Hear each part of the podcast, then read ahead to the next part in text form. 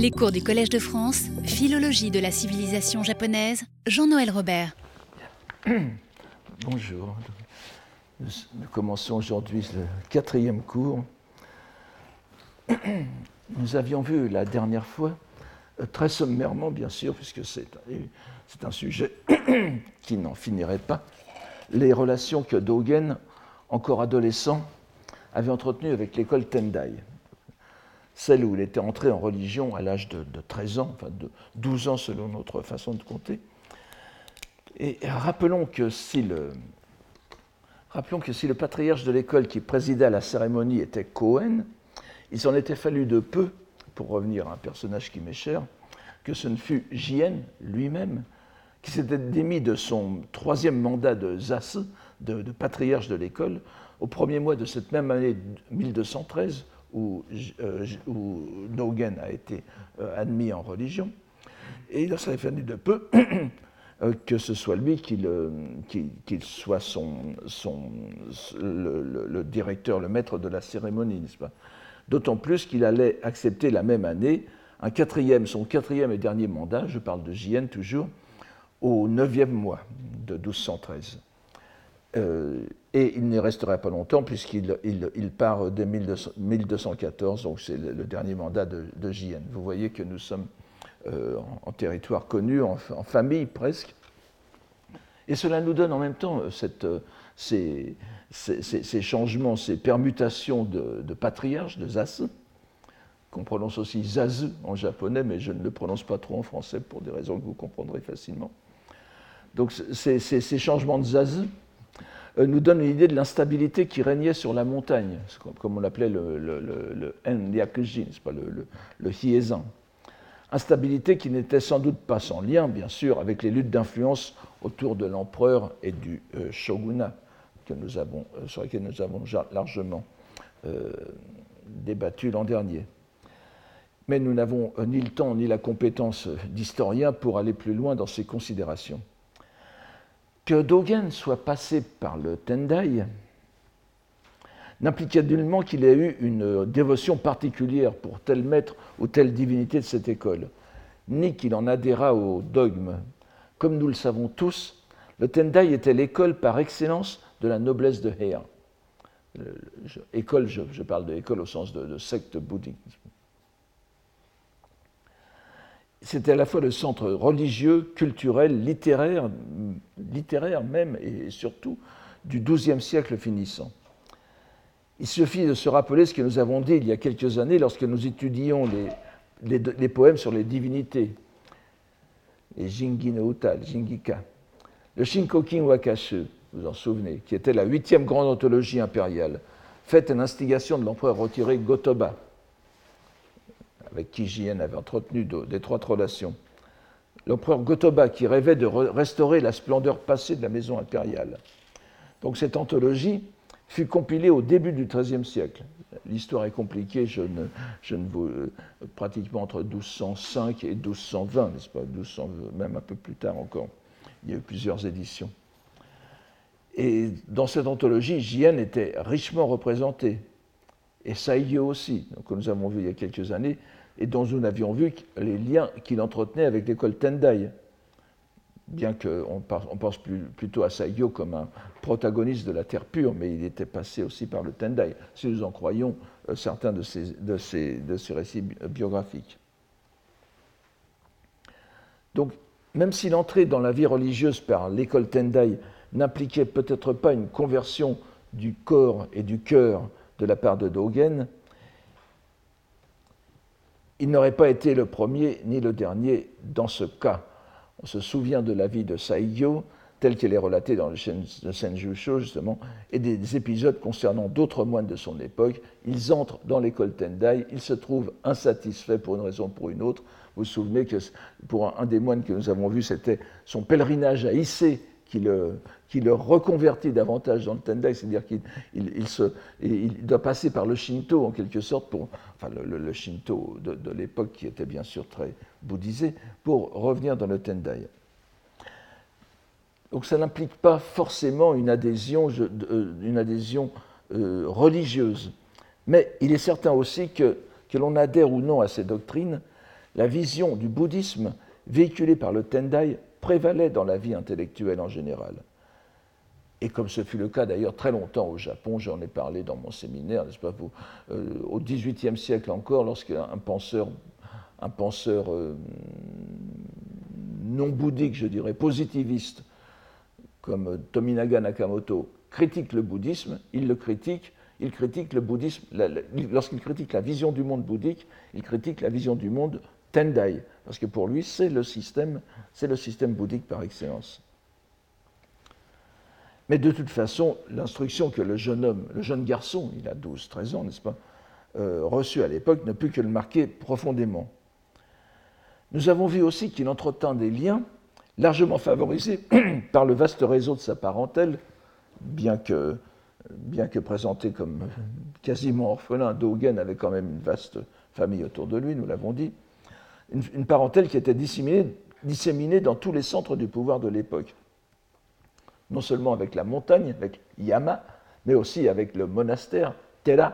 Vous aviez toujours le, grand axe de, confrontation du Tendai de l'époque, c'est le, monastère de, de le mont Hiei, donc Yama, et vous aviez le Tera, qui était le, temple du Midera, le monastère de Lonjoji, qui était au bas, au bas du, mont Hiei, du côté du, lac Biwan.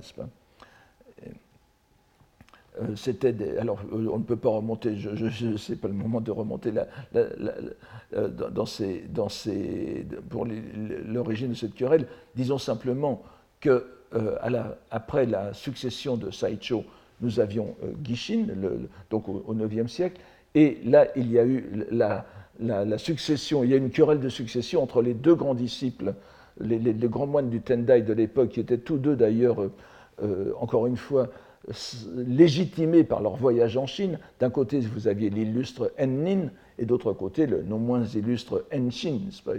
Euh, lors, de la, lors, de la, querelle de succession de, de, Gishin, ce sont les partisans de Enshin qui ont perdu sur le mont euh, Hiei et qui sont descendus de la montagne pour former le Honjoji, la lignée de Enshin. Donc. Enshin ayant été le disciple direct de, de Gishin. Et chose étonnante, pour revenir à Dogen, vous vous en souvenez euh, de la semaine dernière, c'est un prélat de haut rang du Miidera, un préfet monacal, n'est-ce pas, Sojo, ce n'est pas n'importe quoi, qui, d'après le Denko Roku que nous avons vu, dont nous avons lu l'extrait la dernière fois, c'est lui qui l'encourage à quitter le Tendai, donc c'est un moine Tendai, pour se rendre au Kanninji, près, euh, de euh, Kyoto, auprès de Eisai, autre dissident du Tendai qui est en train d'élaborer la, branche Rinzai du zen japonais.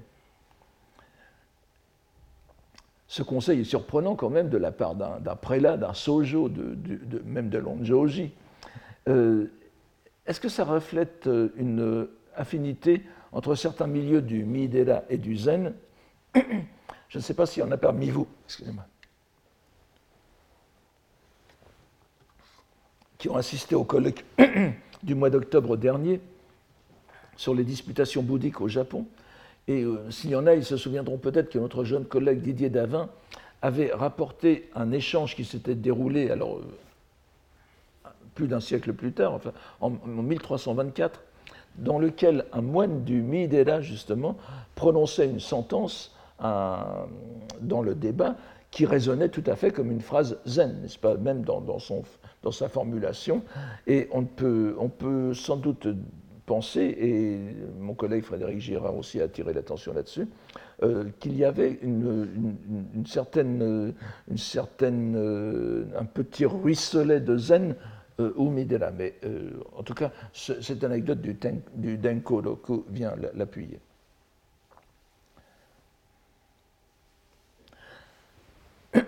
Et puis, il faut dire aussi, et ça c'est quelque chose qu'il faut toujours se dire à propos du bouddhisme japonais, c'est bien que les, préoccupations que j'appellerais lignagères, n'est-ce pas, des écoles et des sectes, qui impliquent une rigoureuse classification des doctrines, une dogmatique, j'emploie le mot dogmatique parce que justement, c'est quand même ça.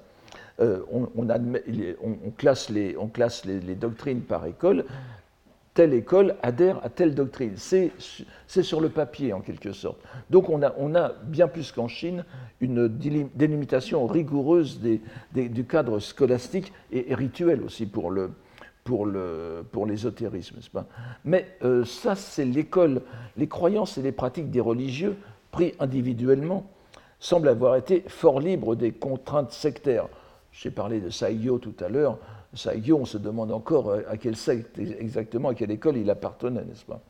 Cela fait qu'il n'est pas si difficile d'imaginer que les enseignements du zen étaient propagés au sein du Tendai, d'autant plus que nous l'avons dit et répété déjà, après Gyonen, n'est-ce pas? C'est euh, Saicho lui-même qui avait transmis au Japon une forme de Saicho, n'est-ce pas, le fondateur de, l'école Tendai, qui avait transmis au Japon une forme de zen.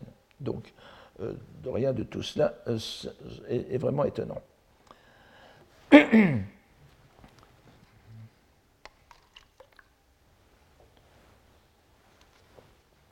Il faut rappeler aussi que dès avant la naissance de Dogen, s'était établie au Japon une éphémère école zen du nom de Darumashu. C'est la première ligne ici. Darumashu, fondée par le moine Tendai Nonin. Nonin, dont je vous donne les, euh, dates, on ne les connaît pas exactement, qu'on appelle aussi Dainichi ou Dainichibo Nonin, euh, qui, qui, qui, est aussi issu du Tendai, bien sûr, et qui avait envoyé deux disciples en Chine en 1189, qui avaient rapporté, des, qui avaient rapporté de Chine des euh, enseignements de la lignée du maître euh, Dae Shuko en, japonais, Dahui Zonga en, chinois, qui était un, moine du, Linji de, l'époque, et qui était un grand adversaire de la lignée Soto, de Cao Tong, donc, que euh, Dogen va aller chercher. Et je vous signale aussi, je vous rappelle qu'il est l'auteur d'un ouvrage qui est intitulé Le Shobo Genzo, pas, exactement du titre, le titre même que reprendra Dogen un peu plus tard. Et dont titre qui a été certainement euh, consciemment repris par Dogen en opposition justement à la, à la lignée de euh, Dzonga. Et, donc, bien que euh, ce nonin, nous l'avons vu indirectement la dernière fois, enfin au, premier cours, lorsque je vous avais parlé de, justement de l'historiographie du zen vue par un généraliste, si je puis dire, comme, comme Gyonen, nonin, des formulations de nonin qui avaient été reprises par Eisai étaient, étaient euh, données comme des, phrases clés du zen par euh, Gyonen. Donc c'est quelqu'un d'important. Alors, cette école d'Arumashu, qui se réclamait du Linzai, se trouva à la fois en but au Tendai, à l'école Tendai. Vous savez que euh, les affaires, les, controverses doctrinales au Japon comme partout sont souvent aussi motivées pour des questions de, politique, de pouvoir politique. Donc l'école Tendai, euh, dont Nonin était resté fort proche doctrinalement, a attaqué le Darumashu, et euh, l'école Rinzai japonaise que Eisai était aussi en train d'élaborer. Euh, Eisai, je, vous rappelle, est, mort en 1215. Nous sommes quasiment au moment où Dogen entre en religion. Et donc, euh, puisque le, le, Kenninji, le, monastère du Kenninji, où va se rendre Dogen, a été fondé en 1205, cela fait que l'école d'Arumashu, donc l'école de Bodhidharma, qui est, un peu plus zen, euh, se trouva interdite en 1194 par la, par le, shogunat. Mais euh, bien sûr, on sait ce que valent ces interdictions. Euh, elle, s'est trouvée interdite euh, à la capitale, mais justement, les gens se sont enfuis, enfin, se sont enfuis, se sont égayés dans les différentes provinces, et il y avait encore une transmission du, du, du, dans plusieurs endroits du Japon. Je vous rappelle aussi que Ejo, euh, la dernière ligne, en 198, 1280, le grand disciple de, Dogen, qui a, qui, a, vraiment été l'organisateur, le, transmetteur de, de, ces, œuvres, était à l'origine était un disciple de Nonin, et qu'il a quitté, qu'il a quitté pour Dogen. Donc Dogen n'échappe pas à la règle de l'époque, il est aussi fortement, il est fortement imprégné du Tendai qu'il a formé plus profondément qu'on ne le pense habituellement, bien que maintenant on commence quand même à, changer de, vision euh, à son propos. Tout simplement parce que les doctrines du Tendai sont, il faut le répéter, le cadre de la réflexion de la plupart des lettrés japonais de l'époque, clairs ou laïques on pourrait, pour faire une analogie, on pourrait, on pourrait penser, on pourrait, on pourrait faire une analogie avec la théologie chrétienne du, du, même siècle, n'est-ce pas, le, XIIIe siècle, XIVe et jusqu'à la Renaissance, et même après, dans, certains cas, euh, et, même si l'on remonte plus haut, dès le VIe siècle avec Boès, qu'est-ce qui informe la théologie chrétienne? Donc, euh, c'est une pensée non chrétienne, c'est Aristote et, singulièrement à partir du, XIIe siècle. La somme théologique de saint Thomas d'Aquin, c'est de l'aristotélicisme appliqué à la, théologie, enfin à la chrétienne. donc vous voyez, c'est-à-dire les, gens, les gens qui voulaient penser rationnellement le christianisme ou le judaïsme aussi avec Maïmonide, eh bien se servaient des cadres d'Aristote. Ça ne voulait pas dire qu'ils étaient euh, philosophes grecs. Mutatis mutandis, c'est un peu la même chose. Vraiment, les, grilles du Tendai, vous allez le voir d'ailleurs tout, à l'heure, euh, servent, à informer la pensée bouddhique et euh, générale. Alors, la marque la plus évidente du Tendai chez le maître zen qui est Dogen, c'est bien sûr l'empreinte qu'a laissée dans son œuvre et dans sa pensée le Sutra du Lotus. Tous ceux qui ont essayé de lire ne serait-ce que quelques pages du réceptacle de l'œil de la loi correcte, le Shobo Genzo, ont pu constater combien le sutra y est présent. On a déjà ici un paradoxe qui pourrait surprendre ceux qui ont du zen les représentations que l'on s'en fait à partir des phrases convenues que nous avons vues, euh, n'est-ce pas, plusieurs fois citées, à la fois chez, euh, chez, et dans le Denko Roku aussi, sur le non-établissement d'écriture, n'est-ce pas, le Furyumoji, le non-appui sur les écritures, ou bien le Kyoge Betsuden, la transmission en dehors de l'enseignement. Kyo, c'est Oshie ici, mais en même temps, on l'entend très souvent comme Kyo au sens de sutra, donc une transmission en dehors des sutras. Le, zen veut se mettre en dehors, en dehors des, des, des sutras traditionnels, n'est-ce pas alors ce sont des, représentations qui sont renforcées par l'histoire du Chan chinois, où la place des sutras n'est pas du tout celle des écoles traditionnelles. Euh, on sait que les, on sait que les, les, seules euh, écritures, on, vous parle, enfin, on vous parle beaucoup du Lankavatara Sutra, soit le, le, le, le euh, comme, comme l'un des grands sutras de l'école zen, mais il n'était pas cultivé en tant que tel. La, place du, du, du, Lankavatara Sutra n'est pas du tout euh, comparable au lotus dans le Tendai ou bien au, au Dainichikyo dans, le, dans, le, dans, le, dans l'ésotérisme n'est-ce pas? S'il y a des, euh, des, des, sutras de référence, des, écritures de référence dans le zen, il y en a malgré tout, euh, sans doute en raison de, en raison de, de, pression gouvernementale chinoise, n'est-ce pas? C'est-à-dire que pour être, pour avoir une secte, pour être une secte ou une école bouddhique reconnue, il faut se fonder sur une lignée scripturaire. Donc on a demandé aux, Chan chinois de, euh, d'avoir des, des, des, garants scripturaires. Et alors, c'est une interprétation un peu personnelle, mais enfin, il y, en a d'autres que moi qui le disent, mais je, pense que le Chan chinois, là, a répondu vraiment euh, de façon très Chan, justement, un peu de, façon dérisoire, en, moquerie, et au lieu de donner de grands sutras comme le, sutra de l'ornement fleuri, le, sutra du lotus, le, sutra de Mahavairocana ou, ou même pourquoi pas le Vimalakirti, enfin c'est autre chose, eh bien on a donné ce, petit, ce petit corpus appelé euh, en japonais Busso Sangyo, les trois les trois sutras. Alors, euh, déjà, il y a un abus de langage, vous allez le voir tout de suite. Les trois sutras, euh, je propose de le traduire euh, ça par du Bouddha et du patriarche. Parce que souvent, on le met au pluriel lorsque les Anglais, les anglo-saxons, les Français traduisent ça. Mais en réalité, si l'on voit la liste, il y a deux sutras et un texte beaucoup plus tardif qui est l'œuvre d'un patriarche euh, chinois.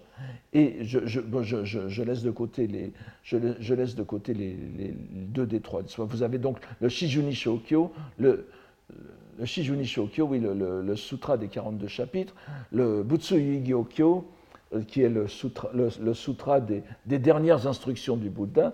Et puis vous avez un recueil de préceptes euh, zen, chan chinois, qui, s'appelle, qui, est que l'on prononce maintenant le Wei Shan Jing n'est-ce pas? Isang Keisaku, Keisaku euh, la prononciation ancienne de ce caractère était Gui, mais maintenant tout le monde prononce Wei en Chine aussi. Alors, euh, ce sont des sutras qui ne font que quelques pages, les deux. Le Shijuni Shokyo est encore plus euh, court, parce que comme, comme, le nom l'indique, c'est un sutra de 42 chapitres, plutôt paragraphes. C'est extrêmement court. Et d'ailleurs, c'est peut-être euh, la proximité de, la forme de ce sutra avec les yulu, n'est-ce pas, les goroku, c'est-à-dire les recueils d'entretien zen, qui ont fait que les, tenants du, Chan l'ont pris. Mais euh, toujours est-il que ça n'a aucune. Euh, j'ai l'impression que c'est une forme d'humour du Chan, n'est-ce pas ils ont pris des, sutras qui comptent très peu.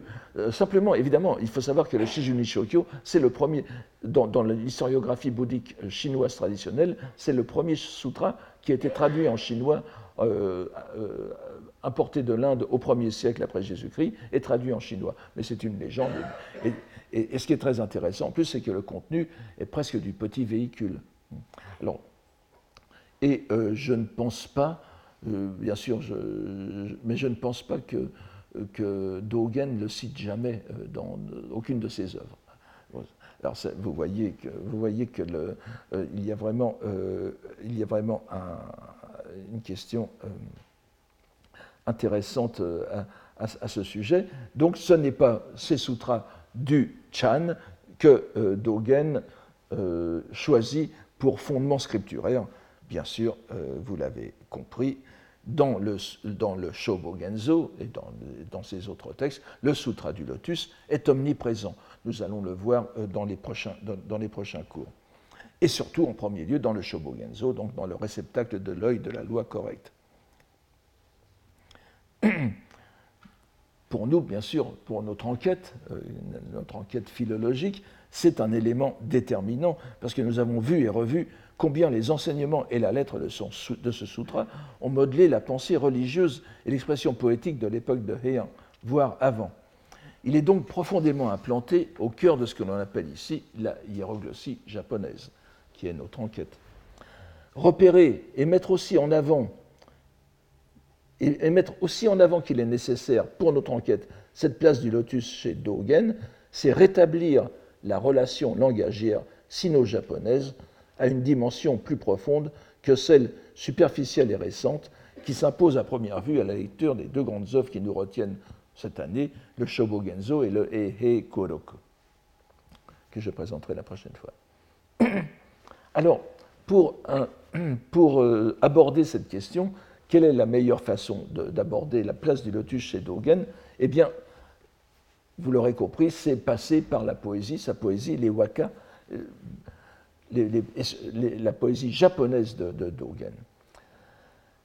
Je pense consacrer l'avant-dernière heure de ce cours, donc à la fin du mois de mars, au waka en, général de Dogen, mais nous allons ici euh, euh, nous arrêter dans, le recueil, de, poésie de Dogen dont je vous donne le titre en bas ici, le Sancho Doe, littéralement, poème sur la voie du Sancho, alors littéralement des, des, pins parapluies, c'est le, nom d'un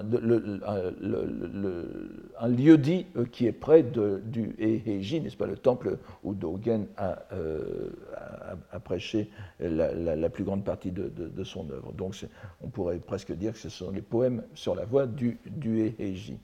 Et dans ce, dans ce corpus qui est très, euh, qui est très court, il y a 60 wakas seulement.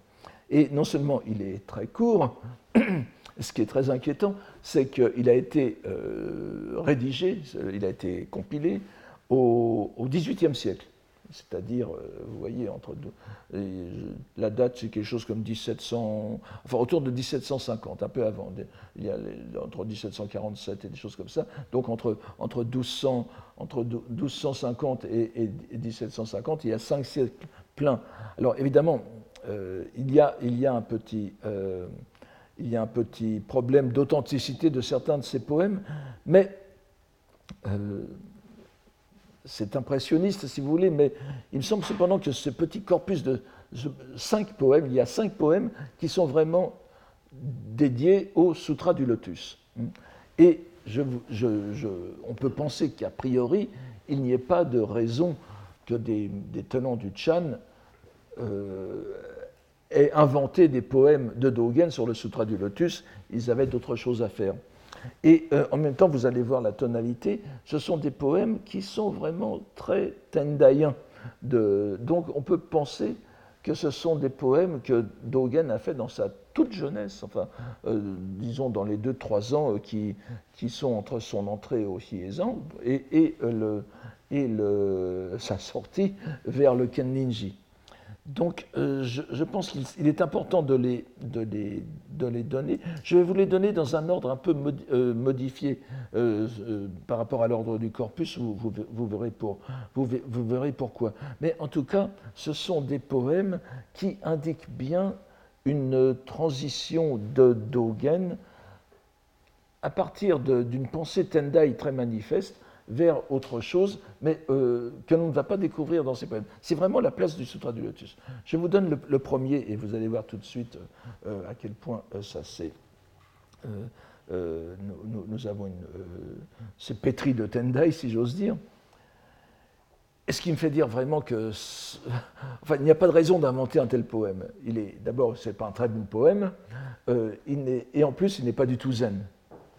C'est vraiment du, poème, c'est vraiment un poème de, de, doctrine Tendai élémentaire.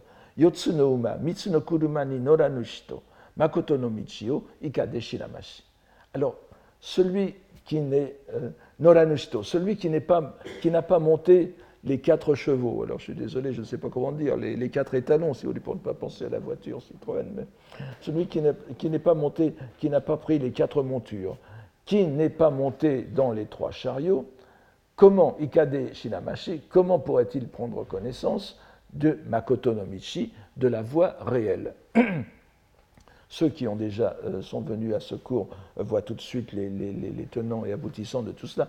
Yotsu no Uma, les, quatre, quatre, euh, les, quatre, sortes de chevaux plutôt, ça vient tout droit du, Zo Agongyo. Vous savez que le Zo, les Agongyo, c'est-à-dire les, instructions du Bouddha, les Agama en sanskrit, euh, comptent dans la tradition chinoise comme les plus anciens des, euh, des, sutras prêchés par le Bouddha. Alors, bon, comme ça, ça. Alors, il y a, il y a une histoire, cette histoire de chevaux, c'est dans un, dans, un, dans, dans, une digression, le, Bouddha compare les, les disciples et les, pratiquants aux, chevaux, à, quatre sortes de chevaux. Euh, les, bons chevaux euh, euh, très sensibles, n'est-ce pas, qui, qui, manœuvrent, qui bougent simplement en voyant l'ombre du fouet? Donc euh, ils obéissent tout de suite au maître, juste simplement. Alors c'est Muchi no Kage, n'est-ce pas dit le, Et il y a ensuite celui, euh, ceux, qui, manœuvrent euh, simplement lorsque le fouet leur effleure le, pelage. et puis ceux qui, il faut que le, fouet arrive jusqu'aux muscles, et puis ceux dont la force du fouet doit arriver jusqu'à l'os, n'est-ce pas? Alors bon, il y aura sans doute des, récriminations maintenant sur ce, mode de, dressage, mais toujours est-il que c'est quelque chose de tout à fait typique du, petit véhicule. Pour les trois chars, je ne ferai pas l'injure de, vous rappeler le, troisième chapitre du Sutra du Lotus, ce n'est pas le Sutra de la parabole, Ki Yuhon, euh, où, le, vous savez, c'est le maître de maison, dont la, maison est en feu, il veut faire sortir ses enfants, et les enfants ne comprennent pas le, danger de l'incendie. Pour les faire sortir, il leur promet trois chariots, trois chariots plutôt que trois chars, trois chariots pour enfants, qui seraient tirés par l'un par un mouton, ou l'autre par un daim, et le troisième par un bœuf et les enfants sortent, mais en réalité, le, maître leur, donne un char encore plus beau, c'est évidemment le grand véhicule. Donc vous avez les trois véhicules et le grand véhicule. Donc vous voyez que vous avez d'un côté le petit véhicule qui est euh, exemplifié par les, quatre sortes de chevaux, et de l'autre côté, le Sutra du Lotus, le Sutra du Lotus, qui est euh, les, trois chars, mais on sait bien, tout le monde sait bien que ces trois chars, c'est le char unique, Isha, Kuduma, le, char unique du Sutra du Lotus. Alors, ça n'a l'air de rien comme ça, mais évidemment, euh, ce poème est tout à fait insignifiant en tant que poème, je suis désolé de le dire, mais euh, comme chaque kyoka, c'est-à-dire comme poème à, thème bouddhique, il est parfaitement typique d'un chaque kyoka euh, élémentaire de prédication qui se base sur la lettre, du, sur la lettre des, des, sutras. Et il faut savoir aussi que dans le Shobogenzo, vous avez un chapitre, dans une version du, Shobogenzo, j'en reparlerai la prochaine fois parce que je sais pas, il faut que je présente, très brièvement les deux, textes qui nous intéressent, mais je le ferai une prochaine fois, on n'a pas le temps ici. Mais dans, une des versions du Shobogenzo, l'un des chapitres s'appelle précisément Shime, c'est-à-dire Yotsuno les quatre chevaux, les quatre sortes de chevaux. Et euh, euh, vous voyez que ce, poème fait en même temps euh, une référence à un chapitre du, Shobo, du. Alors, est-ce qu'il est. Vous voyez les, questions qui peuvent se, poser, mais en, tout cas, il est sûr que cette histoire des, chevaux était connue de, Dogen dès qu'il était, alors qu'il était encore jeune. Mais dans ce très bref waka, pour toute personne du Tendai euh, qui a fait que quelques études de, Tendai, quelques semaines même, et pour vous qui euh, m'entendez depuis des années, c'est évident, n'est-ce pas? Le, rapprochement est évident, c'est une allusion à ce qu'on appelle la classification doctrinale, le Kyohan du Tendai, c'est-à-dire que vous savez que le, Tendai a euh, classifié, hiérarchisé les différents enseignements du Bouddha, et euh, donc de l'inférieur au supérieur, et euh, évidemment le supérieur étant le, Sutra du Lotus, et les trois premiers. Alors vous avez quatre sortes de doctrines et euh, qui, sont, qui sont développées en cinq périodes de la vie du Bouddha. Alors je, ne vous donne pas les, détails, bien sûr. Il faut savoir que la, période la plus basse, la plus élémentaire, s'appelle le Rokuonji, la période du, du, jardin du parc aux cerfs, c'est le petit véhicule. Et dans les traités du Tendai, lorsqu'on vous dit le petit véhicule, qu'est-ce que c'est On commence par dire c'est le Agongyo, ce sont les, instructions. Donc nous avons ici, en réalité, encrypté derrière un résumé de la doctrine des, quatre, oui, du dogme des quatre doctrines du Sutra du Lotus, qui vont du, euh, du, de, de, la, du Sanzokyo, la doctrine des trois corbeilles, jusqu'à Engyo, la doctrine parfaite du Sutra du Lotus. Donc c'est parfaitement euh, Tendai, si vous voulez. Hmm? donc dans, ce, dans, ce, poème qui ne nous évoque a priori que peu de choses, donc, Dogen, le maître du, de méditation, fait une allusion à la hiérarchie scripturaire du Tendai. Alors, euh, évidemment, on peut se demander si c'est une autoréférence, si c'est une œuvre de jeunesse. Je ne pense pas que euh, Dogen avait déjà conçu dans sa tête de faire un chapitre du Shobogenzo qui s'appellerait Les quatre chevaux, mais euh, c'est peut-être un.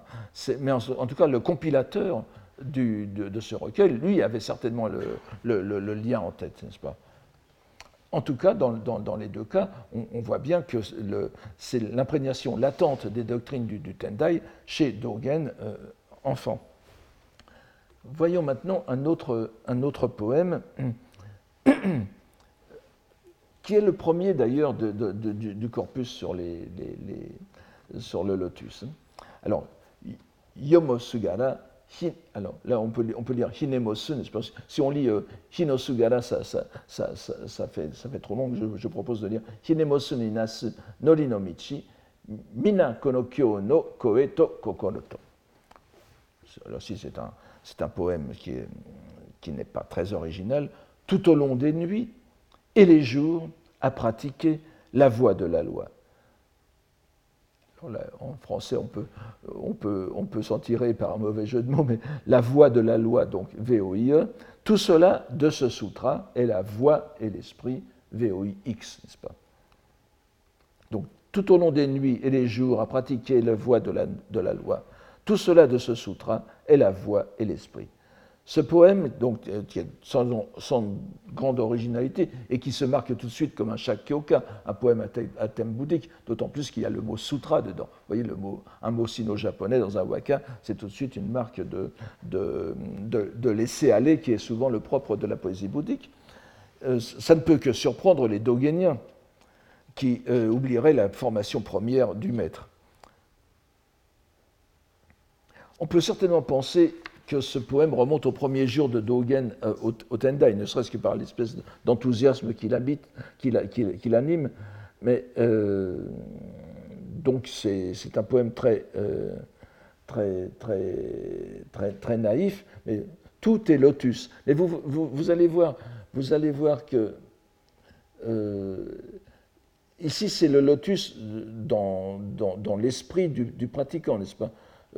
Nori no Michi, Mina Konokyo, no, toute, la Nori no Michi, la voix de la loi, est tout entière contenue dans le, le koe, dans la voix du sutra que l'on récite et euh, dans la, méditation que l'on fait à son sujet. C'est encore, euh, une relation, je dirais, euh, normale avec un livre. Mais je voudrais à présent que nous regardions les trois poèmes suivants, que je donne dans un ordre légèrement différent de celui donné dans, de, de, recueil en, espérant qu'on comprendra les raisons de ce reclassement. Voyons d'abord celui-ci, qui reflète d'une façon plus explicite le caractère totalisant, si je puis dire, de la foi dans le Sutra du Lotus, mais dans un cadre que l'on pourrait encore qualifier de mondain. Konokyo no, kokoro udeba, nori. Alors, vous avez des, légères variantes, Nori par exemple, mais ça n'a aucune importance pour le sens, n'est-ce pas? Alors, Konokyo no Kokoro Ureba. Pour qui aura saisi de ce sutra l'esprit? Pour qui aura saisi l'esprit de ce sutra Les voix qui en ce monde, donc les, voix, qui en ce monde, alors, Urikau, les voix qui en ce monde débattent vente et achat, n'est-ce pas, qui, marchandent, les voix des marchands, des, voix du marché, sont prêches de la loi, sont prêches de loi, sont prédications de la loi. Pour qui aura saisi de ce sutra l'esprit, les voix qui en ce monde débattent vente et achat sont prêches de la loi. Donc, euh, Kokoro, ici, c'est à la fois, bien sûr, l'esprit général du Sutra du Lotus, mais c'est aussi Kokoro écrit avec le caractère I, qui veut dire l'intentionnalité, le, sens profond du Sutra. Et euh, donc, l'idée qui est exprimée, c'est que les discussions de ce monde, et même les plus terre-à-terre, les plus vulgaires qui soient pour les religieux, qui sont des questions d'argent, bien que ce ne soit pas, bien sûr, totalement absent de leurs préoccupations en tant que groupement, en tout cas, donc, et surtout, n'oubliez pas que ces poètes étaient d'origine noble, donc tout ce qui a trait au marché au sens moderne est, anathème. Donc, n'importe quel propos mondain de ce monde reflète, peut, refléter euh, la loi. Tout propos est propos de loi, tout propos est sekyo. toute parole humaine peut être, pour, le pratiquant, dans celui qui a saisi l'esprit du lotus, tout propos devient euh, prédication. On pourrait voir dans ce. Alors, il, y a, il, y a, pas mal d'éléments Tendai qui pourraient se retrouver là-dedans. Je vous cite ce, passage très très célèbre de la, du, de, la somme de contemplation du Makashikan de Chingi, n'est-ce pas, le maître du Tendai du VIe siècle. Bonno Soku Bodai, Bonno Sokuze Bodai, c'est-à-dire les, les, les passions, les passions de ce monde, les passions qui nous obscurcissent dans la vie quotidienne, qui nous empêchent d'accéder à la loi, sont l'éveil, ne sont autres que l'éveil. Les passions sont l'éveil lui-même, n'est-ce pas? Et euh, c'est quelque chose que l'on a euh, derrière ces, ces, paroles. Et c'est en même temps une allusion aux deux vérités, la vérité profane, Sokutai, et la vérité authentique, Shintai. Tout cela, vous le connaissez, je n'y reviens pas. Mais il est clair que ce poème représente une étape transitoire dans la compréhension du, lotus, une compréhension qui se fait plus profonde encore dans les deux poèmes que nous allons voir et qui vont nous rapporter, nous ramener à des à d'autres doctrines de Dogen que nous allons voir dans les prochains cours. Tani no Hibiki, Mine Ninaku Mashira. Mashira, euh, parfois aussi Sadhu. Hein, euh, Mashira, c'est le mot classique pour Sadhu, le singe. Donc, Tani no Hibiki. Mine ninaku kashira, taedae ni tada kono kyo o toku toko sokike.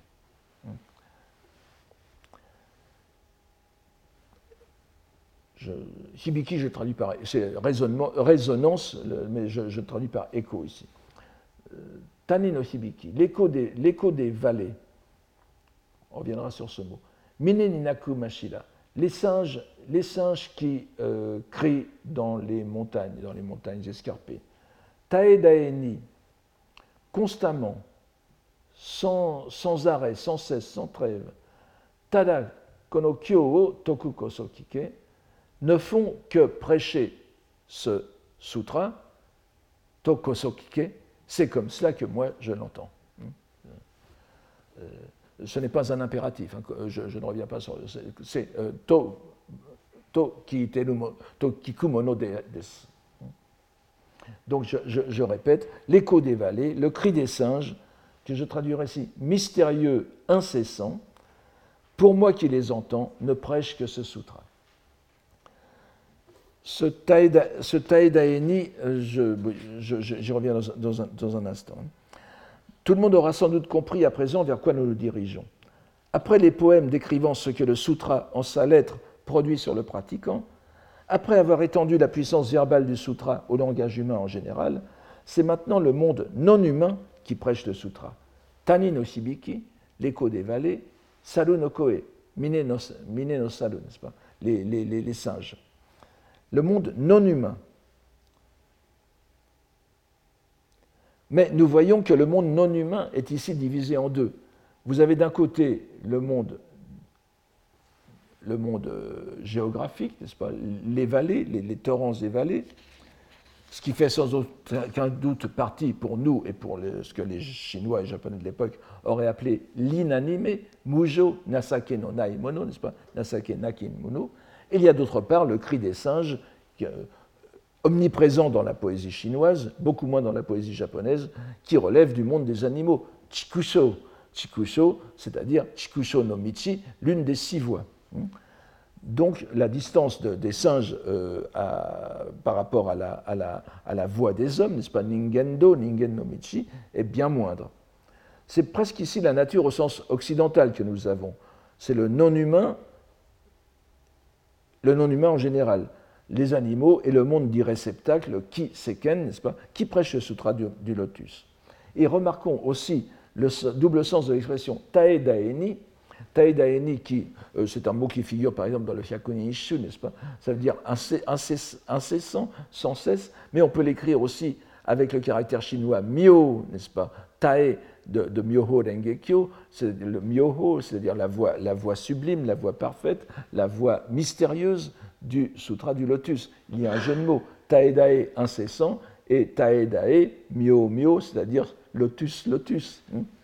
Euh, donc il faut comprendre euh, dans, ce, jeu de mots Taedaeni un rappel du Sutra du Lotus, ce qui va de soi, puisque vous avez juste après Konokyo, ce sutra, c'est-à-dire le Sutra du Lotus. Il y a enfin un cinquième poème qui va nous mener euh, un peu plus loin. Je, vous le lis. Euh, ici. Mine no iro. Alors vous voyez, mine no iro, tout à l'heure on avait mine, ninaku mashida, ici mine no iro, tani no hibiki, tani no le même segment que tout à l'heure. Donc, mine no iro, tani no hibiki mo, minanagara, waga shakamuni no koeto sugatato. Alors évidemment, euh, comme poème japonais, c'est un peu raté, parce que vous avez Wanga, Shakamuni, n'est-ce pas? On voit tout de suite, c'est un poème. Le, moins observateur des, lecteurs vous verra tout de suite que c'est un poème bouddhique, n'est-ce pas? Et euh, un poème bouddhique, un chaque kyoka, avec un, gros mot sanskrit euh, dedans. Mais euh, vous voyez les, rappels de, ce que l'on a vu tout à l'heure, du vocabulaire, je vous le donne ici.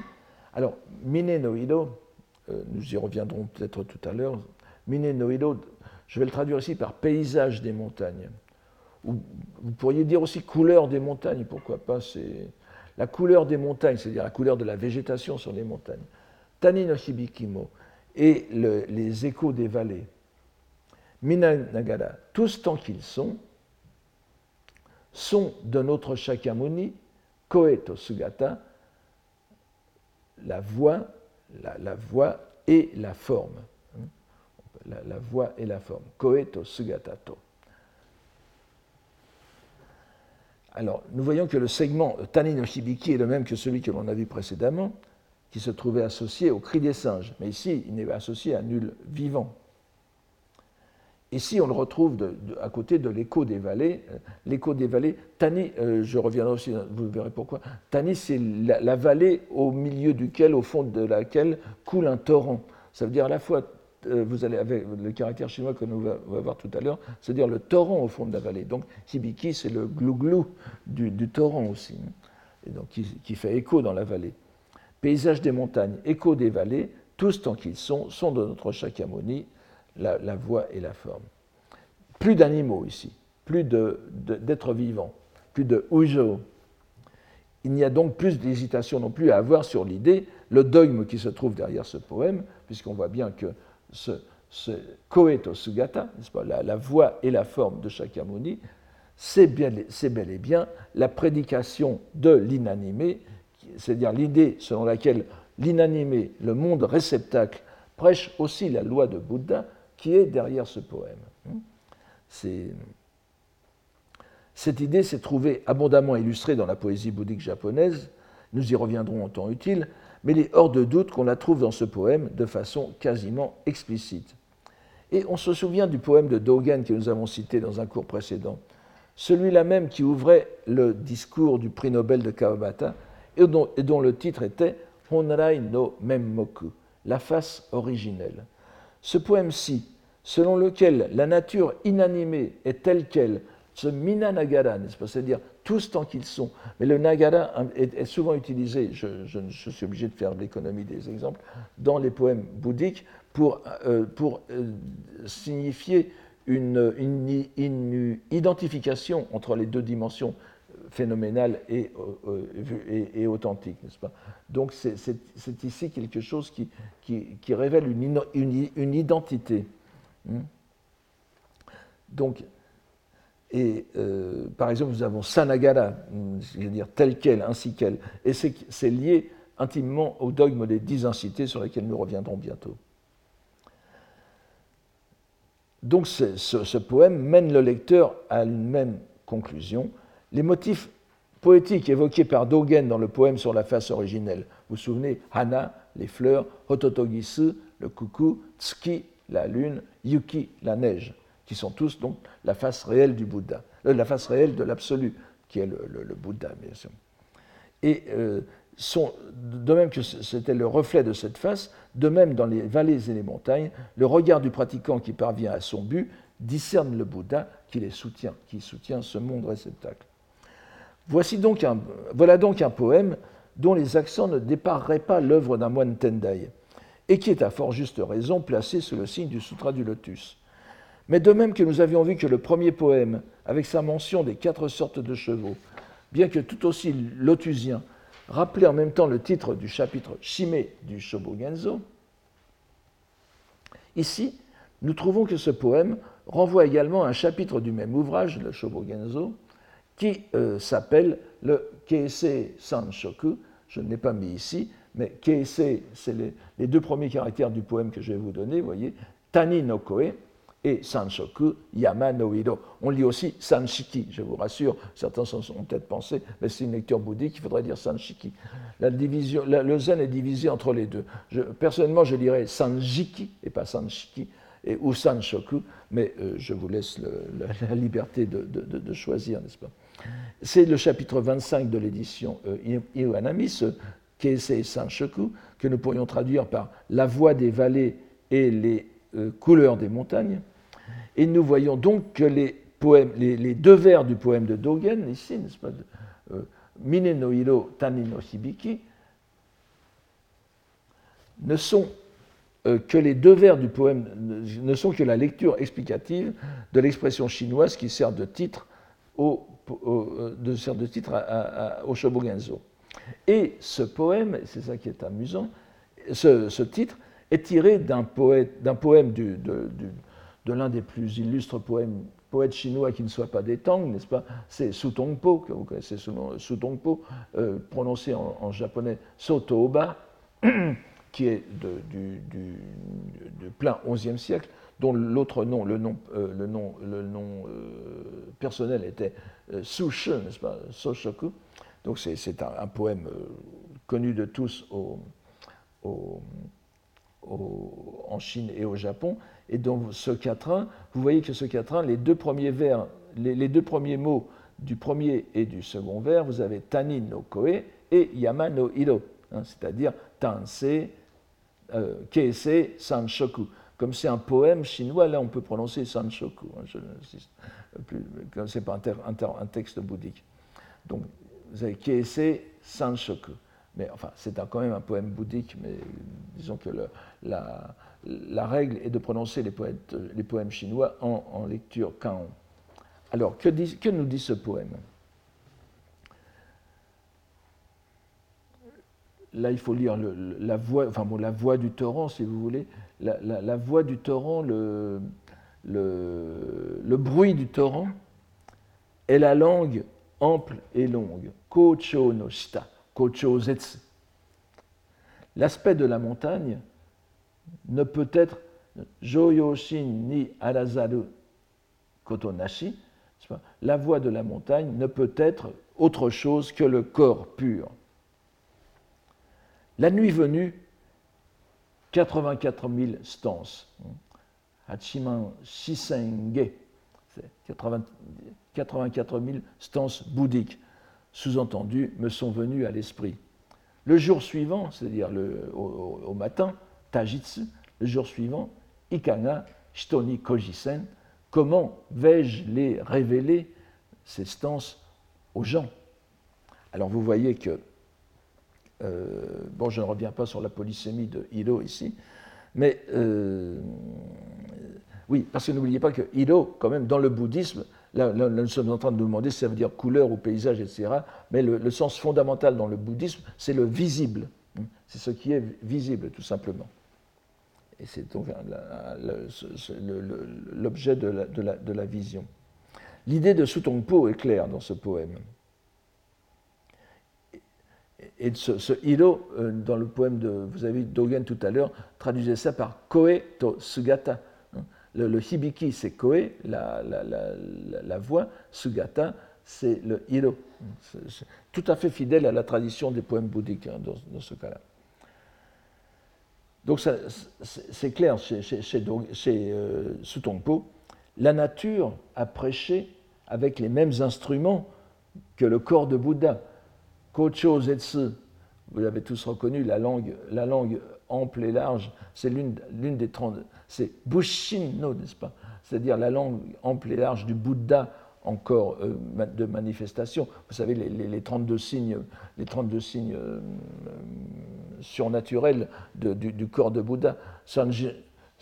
Sanjuniso Hachijugo, n'est-ce pas, les, 32 marques et les 80, les, 32 marques et les 80 signes secondaires qui marquent le corps du Bouddha, vous avez cette, euh, langue ample et large qui lui permet de faire des tours qui, euh, relèvent plutôt du, spectacle sur YouTube, n'est-ce pas? Vous savez qu'il peut, avec sa langue, toucher, euh, son front, entre autres. Mais donc, voilà, c'est une langue qui est très éloquente. Et la langue le, bruit des torrents dans les vallées n'est autre chose que la langue éloquente du Bouddha qui prêche le Dharma. Yamano Ido, c'est-à-dire ce, qui nous est visible des montagnes, c'est le corps pur du Bouddha lui-même, le corps, pur du, Bouddha qui prêche la loi aussi.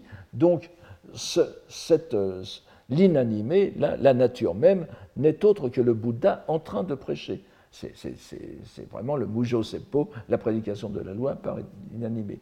De cette prédication environnementale, en quelque sorte, le poète a, pendant la nuit, reçu 84 000 stances, c'est-à-dire autant de stances qu'il y a d'écriture ou d'enseignement dans le bouddhisme. Ce, chiffre de 84 000 est symbolique du, chiffre du, nombre des, enseignements du bouddhisme.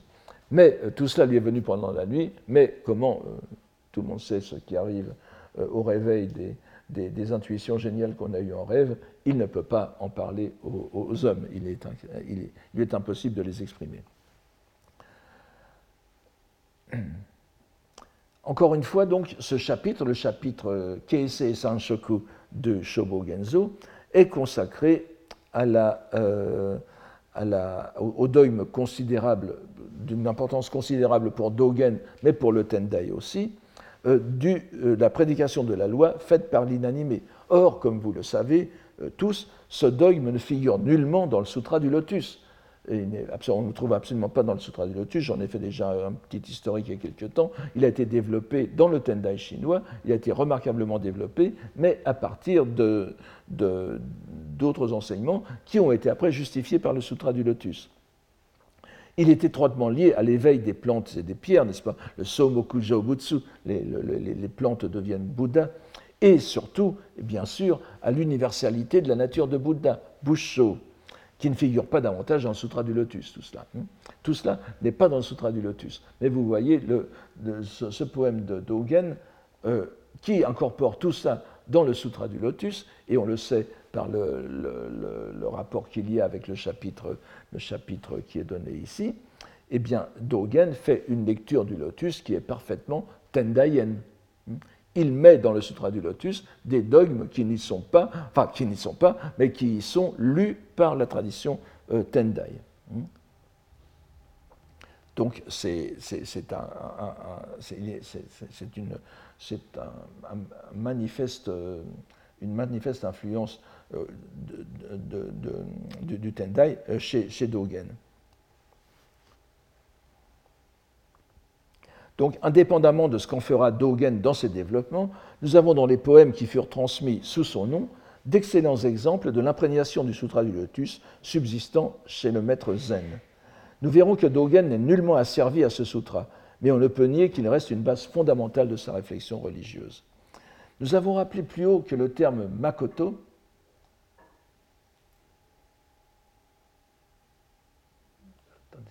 je qu'il était apparu quelque part. enfin, ça n'a pas, pas, beaucoup d'importance. Que le terme Makoto véritable, apparaissant comme ici dans un contexte lotusien, était synonyme de Minori, l'auguste loi, le Saddharma. Mais aussi, euh, donc Minori, auguste, Minori, mais aussi avec un jeu de mots, le Minori qui est la lecture du, du caractère chinois Jitsu, qui veut dire réelle réalité.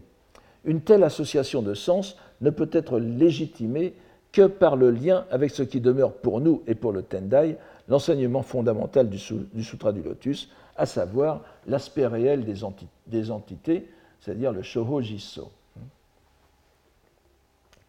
Shoho Jiso, c'est les quatre derniers caractères de la première ligne que vous avez ici.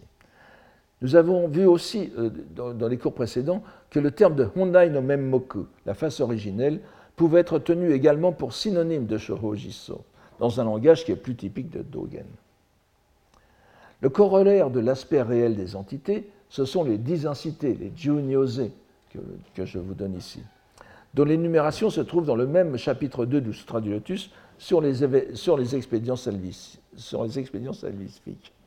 On se rappellera que nous avons souvent évoqué ce dogme, d'autant plus intéressant et important pour le Tendai et le bouddhisme de langue chinoise en général, qu'il ne figure pas, encore une fois, dans l'original sanskrit, ou plutôt il y apparaît sous une forme bien différente. Ces deux dogmes, donc, ces deux enseignements, de, l'aspect réel des entités, Shoho Jiso, et les dix incités, Junyose, sont dans le lotus chinois, mais pas dans le lotus sanskrit. Et il sera d'autant plus intéressant d'examiner dans cette perspective l'un des chapitres les plus étonnants du Shobo Genzo, qui est justement intitulé L'aspect réel des entités, ce que nous commencerons euh, la prochaine fois. Et euh, je, voulais vous donner, je voulais vous donner euh, nous, reviendrons là-dessus la, prochaine fois de toute façon, je conclurai, je conclurai en, vous donnant, pour ne pas trop nous égarer sur le caractère un peu incompréhensible à première vue du texte, j'essaierai de l'aplanir autant que possible, je, vais, vous donner ce poème qui est de euh, Fujiwara no Yoshitsune, ou Kujo no Yoshitsune, 1169-1206. Vous voyez qu'il meurt lorsque Dogen est encore enfant. Mais euh, ce qui est intéressant, c'est que Yoshitsune est fils de Kanezane. Fujiwara no Kanezane donc, qui est le frère aîné de, de Jien, que nous avions vu il y a, euh, l'année dernière, n'est-ce pas, le, frère aîné. Et donc, ce, Yoshitsune est un neveu de, de Jien. Et voici ce poème qui est sur l'une des dix incités, l'incité de nature. Et vous allez voir dans quel, contexte tendaïen, puisque ce, poème est, imprégné, de, de, Tendai, bien sûr, nous allons euh, arriver. Samazamani. Um, alors, samazamani umareki nikeru yoyomo mina onajitsuki koso mine ni sumikere. Comme des. Alors, en leur variété, toutes les générations de nos renaissances, toutes les générations de nos renaissances ont la même lune en leur sein dégagé.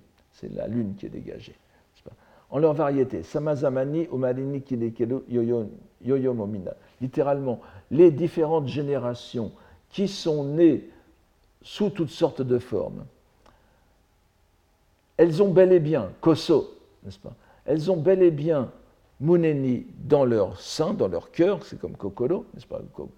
La même lune qui est. Alors, euh, vous voyez déjà à peu près ce que ça, veut dire, mais je vous donne ce très bref commentaire du Tendai du, un commentaire un peu plus tardif, mais qui vous donnera une idée de, ce que nous allons voir, comme des êtres infernaux, démons affamés, animaux d'une part, et des humains, dieux, titans de l'autre, c'est-à-dire les six voix, hein, il ne s'en trouve pas qui ne possède la nature d'éveillé, tout le monde a la nature d'éveillé, Bouchot, encore une fois, il est dit que c'est la même lune qui se dégage à leur sein. Vous voyez que pour un lecteur euh, averti du poème, la lune ici, c'est la nature de Bouddha. Hmm? Il faut, avoir ce, genre de... C'était le, milieu dans lequel se, mouvait euh, Dogen, jeune, enfant, adolescent, et on va voir que ça l'a suivi euh, très, très tard, qu'il va porter toutes ces doctrines à un niveau, je dirais, de langage tout à fait exceptionnel, mais il part quand même d'une école, d'une série de doctrines bien déterminé, dont on ne peut pas faire abstraction si on veut comprendre la façon dont il développe sa langue et sa pensée. Je vous remercie pour aujourd'hui. Nous, commencerons la prochaine fois la lecture de, ce chapitre de Dogen Shohojiso. Euh, bien sûr, on ne peut pas lire. Et ça il faudrait passer toute l'année dessus. Je ne vous en lirai que quelques, que quelques extraits les plus représentatifs à mon sens. Je vous remercie pour aujourd'hui et à la semaine prochaine.